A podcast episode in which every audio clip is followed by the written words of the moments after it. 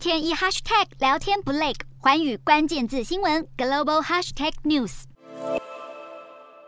机械臂巡视太空站，太空员也一边检查新家设置。中国天宫太空站第二个舱段问天实验舱自七月底发射升空，已经在轨道运行满月。问天实验舱飞行约十三个小时后，成功与已经在轨道上的天河核心舱交会对接。这是中国头一回有两个二十吨级的太空飞行器在轨合体，也是第一次在有太空人驻守的情况下完成。中国第一个太空站天宫总共由三个舱段组成，第一部分天河核心舱是在去年四月底发射，实验舱问天今年七月升空之后，预计十月还要再将另一个实验舱梦天送上轨道，完成建设。而问天舱除了空间变大，能进行更多实验之外，也具有核心舱的一切功能。五角大厦连同智库机构发布的报告指，中国目标是要在二零四五年取代美国称霸太空。如果美国不增加对太空采矿、制造业和太阳能等太空基础建设相关投资，太空事业被北京超车是迟早的事。